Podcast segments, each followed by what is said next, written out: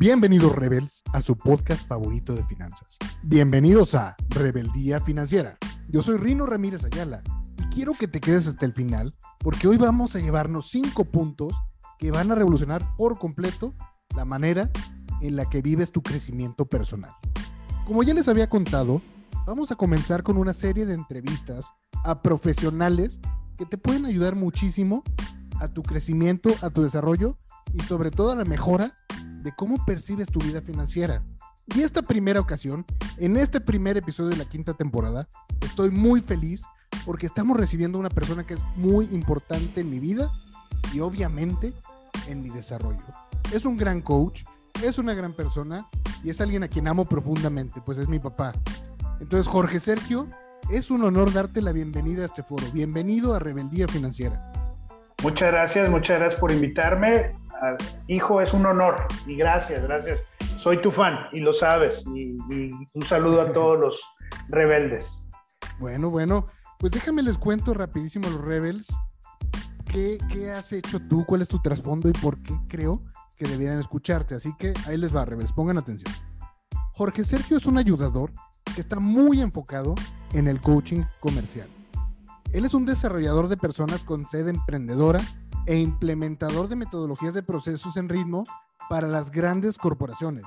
Él tiene una carrera muy larga que abarca desde bebidas hasta moda en el calzado. Él ha vivido muchas experiencias en diferentes industrias. Durante su trayectoria ha asesorado a empresas líderes en sus sectores y en industrias que son altamente competitivas, no cualquier cosa ha generado cientos de planes estratégicos comerciales de crecimiento, de aplicación institucional e incubadora de nuevos proyectos. Es un formador de líderes con procesos de desarrollo y que están comprobados de manera exitosa. Él es egresado de la Universidad Veracruzana, pero además cuenta con estudios de legado del ITEC de Monterrey, en Monterrey, tiene una especialidad en el IPADE de la Ciudad de México y tiene un montón de certificaciones como consultor de pymes familiares, mentor, formador de ventas y muchísimas certificaciones en liderazgo. Es un firme creyente de cuatro cosas que les voy a compartir. Número uno, que todos tenemos un potencial tremendo para hacer cosas mayores. Número dos, que la identidad de las personas las hace salir adelante y aprender siempre. Número tres, que tener un proceso ordenado te da resultados poderosos. Y número cuatro, que sembrar semillas buenas siempre dará cosechas buenas y abundantes. Actualmente él está desarrollando 25 emprendedores a seguir el crecimiento de su negocio, dándoles herramientas de clase mundial. Y a través de su podcast, Pasos a la Excelencia, aborda temas de desarrollo personal que nos ayudan a mejorar nuestra calidad de vida y de actitud para afrontar cualquier reto que se presente. Eso es un poquito de todo lo que está haciendo Jorge Sergio actualmente. Entonces, Quisiera, Jorge Sergio, que nos digas antes de comenzar dónde podemos encontrar esto. ¿Cómo estás en redes sociales? ¿Dónde te pueden buscar los rebeldes? Muchas gracias. Sí, claro. Bueno, pues como lo mencionaste, eh, tenemos un podcast ahí, Pasos a la Excelencia. Pasos a la Excelencia de Jorge Sergio Ramírez Bizárraga. Eh, lo pueden encontrar ese podcast eh, fácilmente en Spotify. tengo, me pueden encontrar en LinkedIn como Jorge Sergio Ramírez, en Twitter como Pasos a la Excelencia, en Facebook como Pasos a la Excelencia Podcast y en Instagram como Pasos a la Excelencia. Obviamente también mi correo está disponible siempre. Es J de Jorge S de Sergio Ramírez C de casa M de mamá V arroba gmail.com. Encantado de contestarles y de escucharles y de cualquier cosa que necesiten, como dijo Jorge, pues soy un ayudador. Como dijo Rino, yo soy un ayudador y me encanta ayudar. Así es que en lo que pueda, aquí estoy. Pues muchísimas gracias. Te, te vamos a buscar, vamos a estar al pendiente de todo lo que publicas. Y pues bueno, Rebels, ya saben, quédense hasta el final para que se lleven cinco puntos que van a revolucionar su manera de desarrollarse. Sin más por el momento, bienvenidos a la rebelión.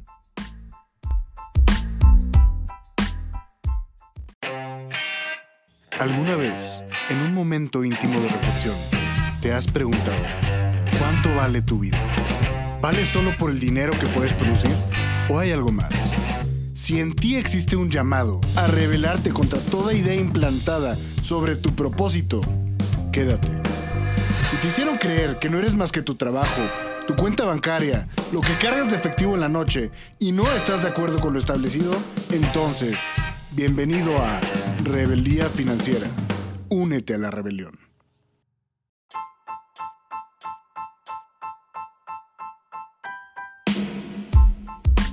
Pues bien, rebeldes. Hoy les digo es un día muy importante porque vamos a agarrar un tema que últimamente ha sido muy controversial porque hay muchas personas que le han estado sacando ventaja y hasta lo han vuelto un esquema de estafas, lo que ha desprestigiado muy fuerte un tema que todos los empresarios consideran importante. Hoy vamos a hablar un poco de qué es y qué no es el coaching a través de cinco preguntas. Pero quiero empezar justo con eso. Jorge Sergio, ¿nos puedes decir qué sí es el coaching antes que nada?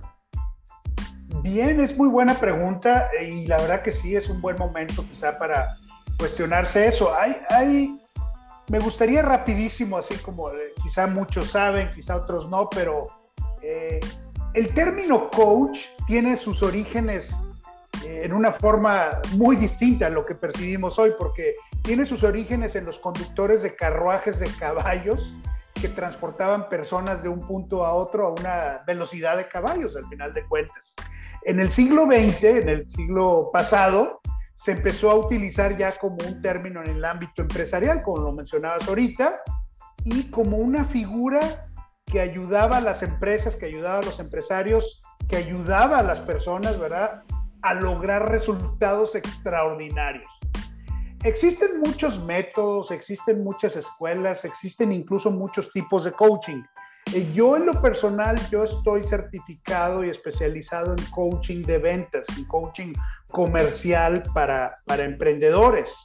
Entonces, hay coachings para personas, hay coaching de deportes, hay coaching de muchas cosas hoy en día sobre todo, ¿no?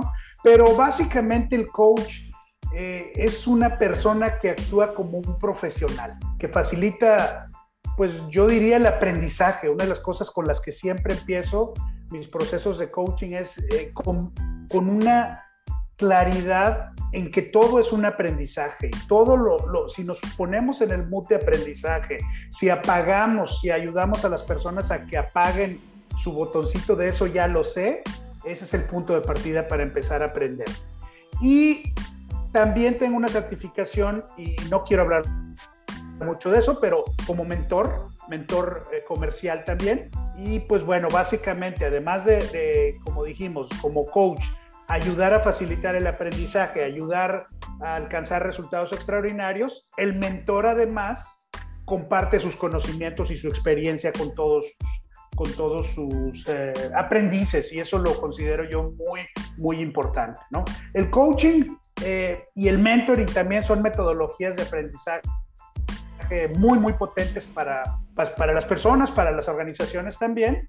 Y, y pues ahorita podemos decir eh, un poco que el coaching es un método que consiste en dirigir, en instruir, y sobre todo en entrenar a una persona que tenga un objetivo que quiera conseguir o una meta que quiera alcanzar o que quiera desarrollar una habilidad específica de su negocio, que, que podemos hablar ahorita también de habilidades de negocio, pero contestándote específicamente yo diría que eso es. Yo pongo siempre, siempre me gusta decir que el coaching lo puedes entender fácilmente con una analogía. Y yo, a mí que me gusta mucho la bicicleta en lo personal, y en algunas ocasiones he estado también en clases de spinning hace algunos años ya, que no lo hago, pero para mí un gran ejemplo del coaching o de un buen coach es un buen instructor de spinning.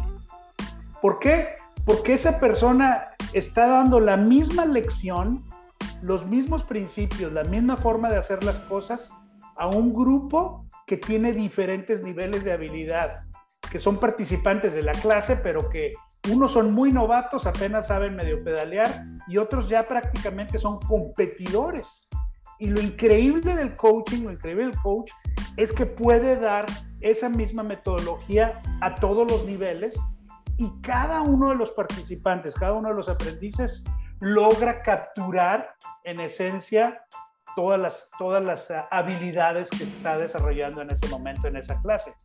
Traducido eso a, una empresa, traducido a un negocio, pues la función del coach se vuelve muy importante porque se trata de cuatro cosas, en mi opinión. ¿eh? Puede haber mucho más ideas, pero en mi opinión, como un provocador de cambios, yo pienso que cuatro cosas definen a un coach. Identificar las necesidades de las personas, sea un asesor de ventas, sea un emprendedor o sea un grupo de personas dentro de una empresa, lo primero es identificar las necesidades, identificar su nivel de necesidad te ayuda mucho como coach a saber qué plan, qué programa, con qué intensidad lo vas a implementar. Eso está buenísimo. Dos, déjame nada más ahí te, te, comento que me parece muy importante. Sí. Que si, una persona llega y te dice qué es lo que tienes que hacer y ni siquiera te ha preguntado qué es lo que necesitas, claramente no, no, no está haciendo un trabajo de coaching, ¿o me equivoco?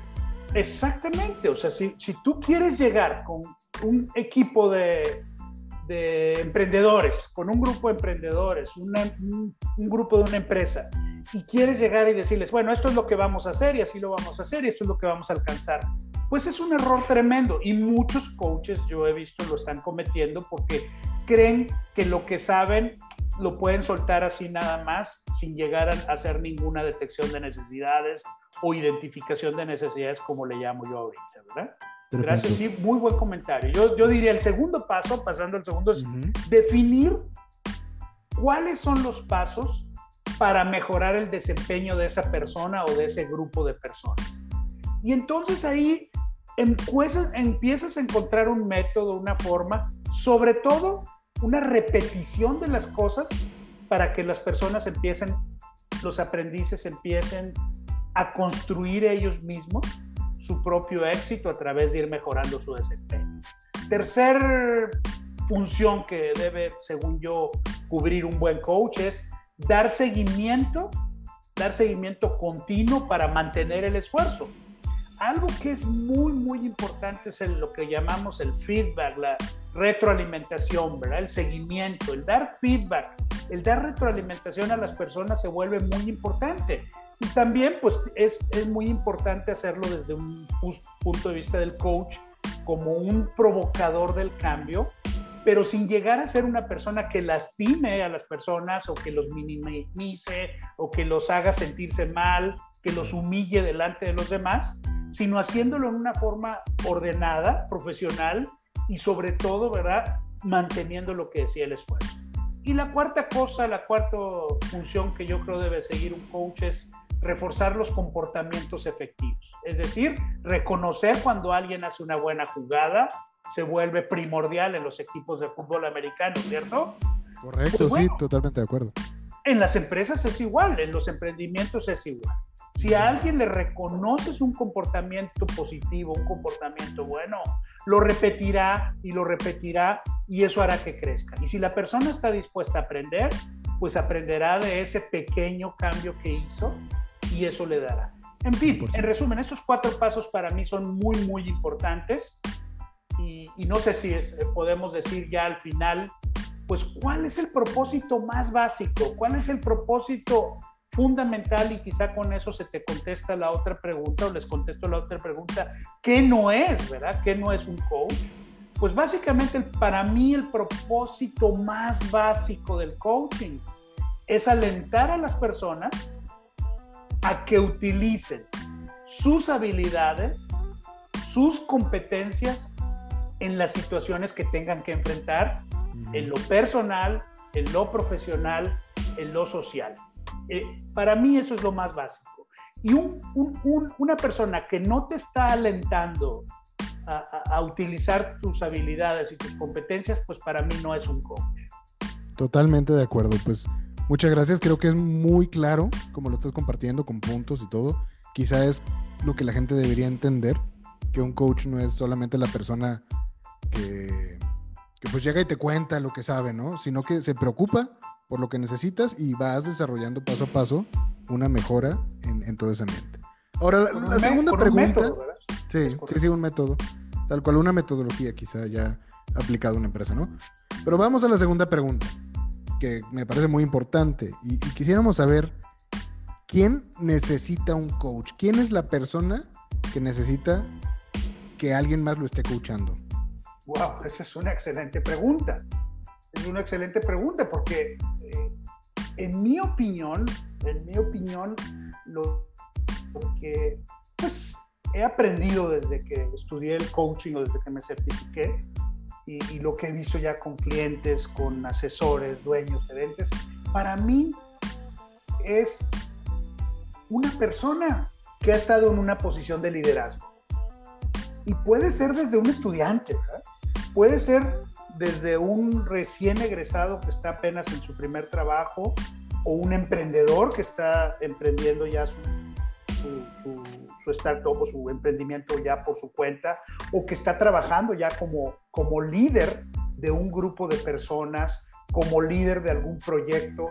Al final, yo pienso que una persona que es un líder sabe escuchar la voz de su coach. Hay ejemplos enormes y tremendos en los deportes profesionales, donde ves eh, jugadores tan importantes, por ejemplo, el fútbol americano como Tom Brady, que tiene diferentes coaches de diferentes áreas de su vida, ¿verdad? Ves a tenistas profesionales, ¿verdad? Yo me acuerdo de Roger Federer, que él decía, yo tengo que estar continuamente cambiando la forma o las cosas que estoy haciendo en la cancha y eso me ayuda a mi entrenador a estarlas detectando cuáles son esas cosas, ¿verdad? Para mí entonces, por naturaleza, si eres un líder, debes saber escuchar la voz de tu coach. Debes saber que un experto te está dirigiendo y que ese coach puede ver lo que tú a lo mejor no puedes ver porque estás metido en el día a día, porque estás metido eh, en la competencia, estás metido en el rendimiento. Cuando un líder escucha la voz de su coach, para mí, sucede que está reconociendo que él tiene una autoridad, que él ya pasó por algo, que él ya sabe de esa materia y que por eso está ahí como su coach. Y además, eh, pues su coach es una persona que lo hace con pasión, lo hace con energía, lo hace con, con entrega para él, ¿no? Entonces, ¿quién necesita un coach? Cualquier persona que se considere que ha estado en una posición de liderazgo para mí. ¿Por qué? Porque no puedo definir en una en un trabajo o en un equipo de trabajo, pero sí puedo decir una persona que se considera que ha estado en una posición de liderazgo o que actualmente está en una posición de liderazgo. Oye, excelente. De hecho, justamente eso que comentaste nos lleva a la tercera pregunta, que es algo que no solo en lo deportivo, sino en lo empresarial y en cualquier tema, la gente se pregunta mucho. Y es, por ser buen jugador, vas a ser un buen coach? ¿O un buen coach es alguien que fue un buen jugador necesariamente? Qué excelente, excelente pregunta. La verdad es, difícil porque la verdad es muy amplio también lo que podemos platicar aquí. Tú fuiste jugador de fútbol americano, fuiste coach de fútbol americano, yo fui jugador de fútbol americano, eh, fui coach de, de, fútbol americano en infantiles, juveniles, etcétera, ¿no? Al final, eh, conocemos historias también de, pues de, los deportes profesionales, donde, donde no necesariamente un buen jugador es un excelente coach, pero un buen jugador para mí es un buen coach. ¿Por qué? Porque, porque sabe lo que hay que hacer en el fútbol americano, en el tenis, en el emprendimiento.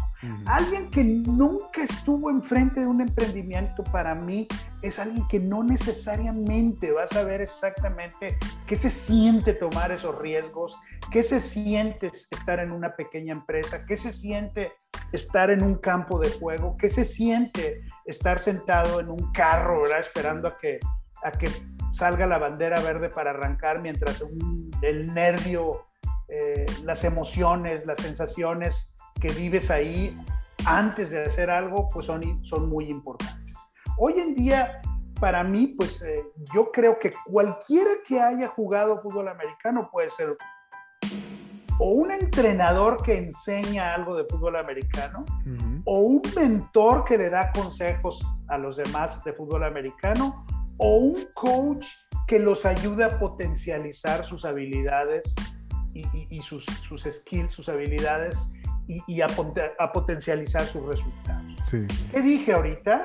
Pues básicamente una persona que que ha estado en una empresa, en una posición de liderazgo, no necesariamente puede ser un buen coach. Puede ser un coach, pero no necesariamente un buen coach. pero puede ser un, un enseñador, un maestro, un, un, alguien que le da training a las personas que les da capacitación y formación. ¿Por qué? Porque sabe lo que es eso.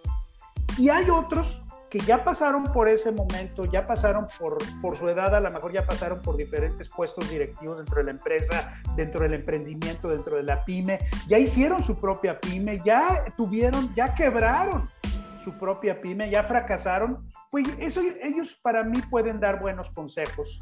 Y, para, y lo último, pues es el coaching, ¿verdad? Como decía, si puedes hacer muy buenas preguntas a través de una buena metodología y puedes además potencializar a las personas, puede ser un buen coach. Y alguien que nunca ha estado en el campo de batalla, pues difícilmente podrá hacer alguna de estas tres cosas que digo. Claro, lo puedes adquirir leyendo y leyendo y leyendo y leyendo y leyendo muchísimo, pero como yo digo, y quizás recuerdes, no puedes enseñar a un niño a andar en bicicleta en un salón de clases. claro. Necesitas subirlo a la bicicleta, que pedalee, después que lo sueltes y que se caiga y se levanta y se vuelve a subir y se vuelve a caer y hasta que ya se vuelva transparente para él andar en bicicleta. Ese niño después va a poder o enseñar a alguien a andar en bicicleta o darle consejos de cómo andar en bicicleta o potencializar cómo andar en bicicleta. ¿Ok? Perfecto. Pues digo, eso nos, justo lo que estabas mencionando por ahí, que decías que alguien que ya pasó por todos los procesos podría ser un entrenador, quizá no uno muy bueno, pero podría serlo.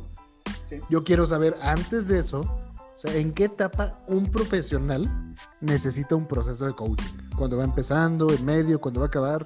¿Cuándo se necesita el coaching si realmente quiere ser un profesional? Wow. Pues qué buenas preguntas preparaste, la verdad.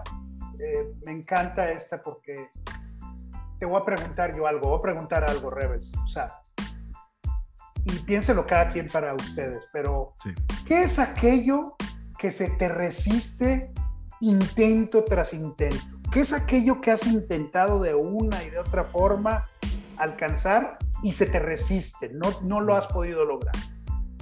Si pensaste en algo si pensaste en algo que en tu vida ha pasado así, puedes buscar en este momento a alguien que te ayude a coachearte y enseñarte a cómo hacerlo. Segunda pregunta para mí también súper importante. ¿Cómo conseguir alcanzar tus propósitos y tus sueños constantemente? No una vez en la vida, constantemente, cada trimestre, cada semestre, cada año cómo conseguir alcanzar tus propósitos y sueños consistentemente. Si encontraste algo en esta pregunta, déjate acompañar por alguien que te provoque ese cambio, que se, que se meta contigo a sacarte de ese lugar aburrido en el que estás trabajando y de manera repetitiva y, y ya por demás como alguien que solo está haciendo la carrera de la rata, como te he escuchado que has hablado en alguna ocasión, y, que de manera repetitiva no lo deja crecer ni como persona, ni como emprendedor, ni como líder. ¿En qué momento? Cuando tú te decidas a atacar eso que se te resiste y cuando quieres alcanzar tus propósitos y sueños. Perfecto. Creo que no, no, no hay una respuesta más clara. Te, agradezco muchísimo la claridad con la que estás diciendo las cosas. A mí y a toda la audiencia, a todos los rebels, sé que nos va a funcionar. Y por último, esta, esta pregunta es muy importante. Yo que te conozco mucho más, puedo imaginarme de qué vas a hablar, pero toda la gente que no te conoce, toda la gente que apenas va a descubrir a Jorge Sergio Ramírez Lizárraga, quisiera que les comentaras. O sea, imagínate que tú tienes un micrófono aquí justo enfrente de ti, donde ahora mismo te van a escuchar un millón de personas. ¿Qué quisieras decirle al mundo? ¿Qué le dirías a ese millón de personas que te va a escuchar ahora? ¡Wow! Excelente. Bueno, pues, híjola, ¿por dónde empezar? Tanto que poder decir, pero déjenme hablarlo en, términos de lo que me gusta más hacer. Yo empezaría diciéndote, no esperes a que llegue la oportunidad levántate y trabaja por ella. Esfuérzate y sé valiente. por favor, adquiere nuevas creencias. Busca nuevas creencias, busca salirte de tus creencias. El mundo ya cambió y cambió radicalmente. Lo que te funcionaba antes no necesariamente te va a funcionar hoy. Yo soy un firme creyente por mi edad y porque he pasado desde todas las etapas de, cambio que han surgido en los últimos años, en los últimos 40 años, desde que, desde que no usábamos ningún celular hasta hoy que usamos un celular para hacer negocios, para hacer amistades, para hacer todo lo que no nos imaginábamos antes, pues bueno, es necesario tener nuevas creencias. ¿Por qué? Porque cuando ya te sabes las respuestas, hoy te cambian las preguntas. Y si no te sabes las nuevas preguntas o si no quieres cambiar y quieres mantenerte en tus antiguas creencias, seguramente lo segundo que yo diría es, no estarás dispuesto a adquirir nuevos pensamientos. Y los nuevos pensamientos tienen que ver con ser positivo, con ser una persona creativa, con ser una persona que está dispuesta al cambio. ¿Por qué? Porque los nuevos pensamientos vienen de una persona que hoy en día está preocupada por ser una persona integral, que se preocupa por su espíritu, que se preocupa por su cuerpo y que se preocupa por su mente. No solo ser inteligente hoy es lo que más funciona. Hoy en día si te dejas llevar por una buena metodología y logras implementar en tu vida la tercera cosa que yo diría, nuevas acciones, pues básicamente estarás cambiando. Y entonces puedes esperar nuevos resultados. ¿Por qué dar nuevos resultados? ¿Por qué cambiar creencias? ¿Por qué cambiar pensamientos y hacer acciones distintas? Porque la, mayoría de las pymes, ¿verdad? La mayoría de las pequeñas empresas en México, ¿verdad? no llegan a los primeros dos años. Solo 5 y 8 de cada 100 empresas llegan a los 10 años. Eso es tremendo. Y básicamente, ¿por qué la mayoría de los emprendimientos, por qué la mayoría de los emprendedores, por qué la mayoría de los eh, agentes de ventas no se desarrollan como debe ser? Por mí, por tres principales causas. Y la primera es el mito de emprender. El mito de emprender porque un emprendedor cuando empieza un emprendimiento, cuando empieza su empresa, al menos, al menos adquiere cinco funciones que a lo mejor antes no tenía. Ahora es el director de ventas y tiene que saber vender bien. Ahora es el director de mercadotecnia y tiene que saber hacer buenas campañas, buena comunicación, buen alcance. Ahora es el director de finanzas y tiene que asegurar el flujo, tiene que asegurar la utilidad, tiene que asegurar que alcance todo para pagar las nóminas y demás. Ahora es el director de recursos humanos. Tiene que contratar a buenos ejecutivos, buenas personas, buenas personas quieran estar en su equipo. Y se vuelve el director de operaciones porque tiene que diseñar los procesos, tiene que hacer que las cosas. ¿Qué estoy diciendo? Y por eso me gustó la pregunta que me hiciste. No es lo mismo saber cocinar que ser un chef. No es lo mismo, ¿verdad? Saber cocinar que tener un negocio de comida, un restaurante. Puede ser el mejor chef y jamás va a tener un buen restaurante. No es lo mismo saber litigar, ¿verdad? Lo que hace un abogado que tener un negocio de servicios legales. No es lo mismo saber vender seguros y fianzas que tener un despacho de comercialización de seguros y fianzas. Alguien puede ser un muy buen vendedor, pero si no sabe estas cinco funciones que acaba de adquirir cuando quiere abrir su despacho, seguramente le va, no le va a ir tan bien. La segunda causa que yo creo que, fracasan eh, los emprendedores en México es porque eh, hay tres personalidades de un dueño. Una es el emprendedor por sí mismo, la otra es el gerente y la otra es el técnico. El emprendedor es el que tiene la visión, el que tiene el sueño, el que desarrolla el nuevo negocio. Para mí el gerente es el que crea los procesos, el que implementa las mejoras y demás. Y el técnico es el que ejecuta los procesos. Este técnico final que menciono es el que más se queda en los emprendimientos, el que implementa los procesos, no, el que ejecuta los procesos. La mayoría de los emprendimientos no desarrollan la empresa que funcione sin ellos. Y ese creo que es el gran problema. Entonces, un buen acompañamiento, un buen coach, una buena metodología de coaching que te permita explorar caminos, explorar cosas, te va a ayudar mucho. Y el tercer enfoque que decía, hablaba de tres, las tres cosas por las que fallan los emprendimientos, según yo es por la falta de enfoque. ¿Por qué?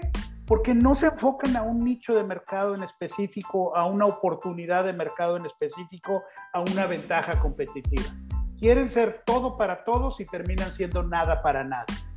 Steve Jobs decía así, si a solo una cosa pudiera atribuirle mi éxito en los negocios, sería mi capacidad de dejar de pasar, dejar de pasar oportunidades y de decir que no. Básicamente eso fue de las últimas frases que él dijo antes de, de pasar, ¿verdad? En su vida. Pues prácticamente ninguna empresa en el mundo ha sido exitosa sin enfocarse, sin especializarse. Cuanto dejan de enfocarse, tienen problemas. Entonces, ¿quieres ser el mejor en lo que estás haciendo? En, explora áreas, enfócate en algo, analiza todo lo que estás haciendo, haz un buen plan con objetivos y metas bien claras y acciónalo. No te quedes en el plan nada más. Me encanta decirles, ¿verdad? Y por eso empecé diciendo y termino diciendo que si quieres alcanzar algo, levántate y hazlo. Por último, busca qué te inspira a ti, qué es lo que te mueve a ti, qué es lo que te hace llorar, reír, cantar en cualquier lugar. ¿Qué te inspira a ti? Y eso es lo que te puede ayudar a que salgas adelante. Muchas gracias por esta invitación y me encanta y les deseo mucho éxito a todos, que desarrollen su identidad al máximo y que siembren grandes semillas y que esas semillas les den mucho fruto. Dios los bendice a todos. Gracias, Reino. Muchas gracias a ti. Pues eso es todo, Rebels. Eso es lo que queríamos compartir con ustedes el día de hoy. Sé que hay mucho que pensar, hay mucho que seguir conversando, por lo que te pido, Jorge Sergio, que nos compartas una vez más cómo te podemos encontrar en Twitter, Facebook, Instagram, Spotify. ¿Cómo dices que es tu podcast? ¿Dónde te puedo buscar? Gracias. El podcast se llama Pasos a la Excelencia en Spotify en LinkedIn como Jorge Sergio Ramírez, en Twitter como Pasos a la Excelencia, en Facebook como Pasos a la Excelencia podcast y en Instagram como Pasos a la Excelencia. Les doy nuevamente mi correo jsramírezcmv.gmail.com. Encantado de ayudarles. Una vez más, Jorge Sergio, muchas gracias por todo lo que nos estás compartiendo.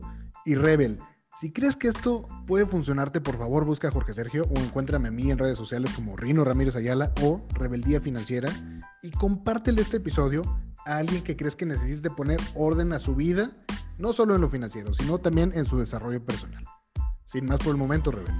Bienvenido a la rebelión.